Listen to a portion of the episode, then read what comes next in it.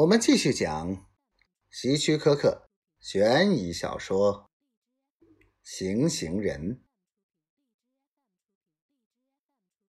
我经常开车外出旅行，在路上几乎每天都可以看到一两部撞毁的汽车。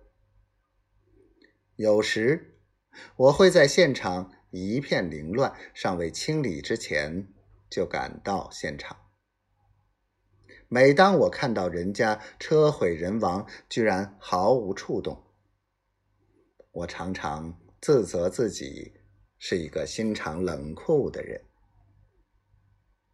可是，一天傍晚，在宾夕法尼亚州的公路上，我发现以前对自己的判断的错误。那晚，缓缓的驶过一辆停着的救护车。两辆公路警察巡逻车旁，从灯光中，我看到一幕很难令人忘怀的景象。他很年轻，不过不会超过十六岁或十七岁。他再也无法长大了。他身上穿着的是 T 恤衫。牛仔裤，脚上却是高跟鞋，衣着不太相称。一头金色的直发，嘴 唇涂得很红，蓝镜片的太阳镜掉在一只耳朵上。不过，他并不是平静的躺在路边，他歪歪斜斜的悬挂在十尺的高空。电话线柱从他的背部刺入，穿透了他的胸膛。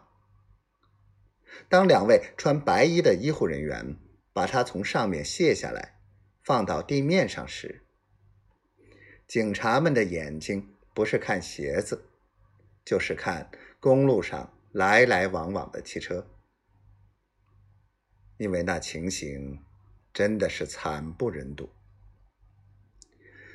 如果看到现场，你就很容易明白是怎么回事。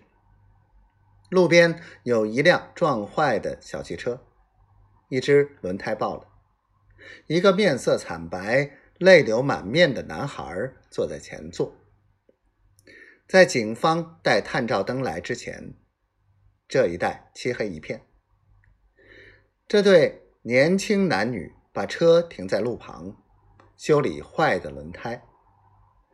一辆经过此地的汽车撞上那女孩，其力量之猛，把她撞上了半空。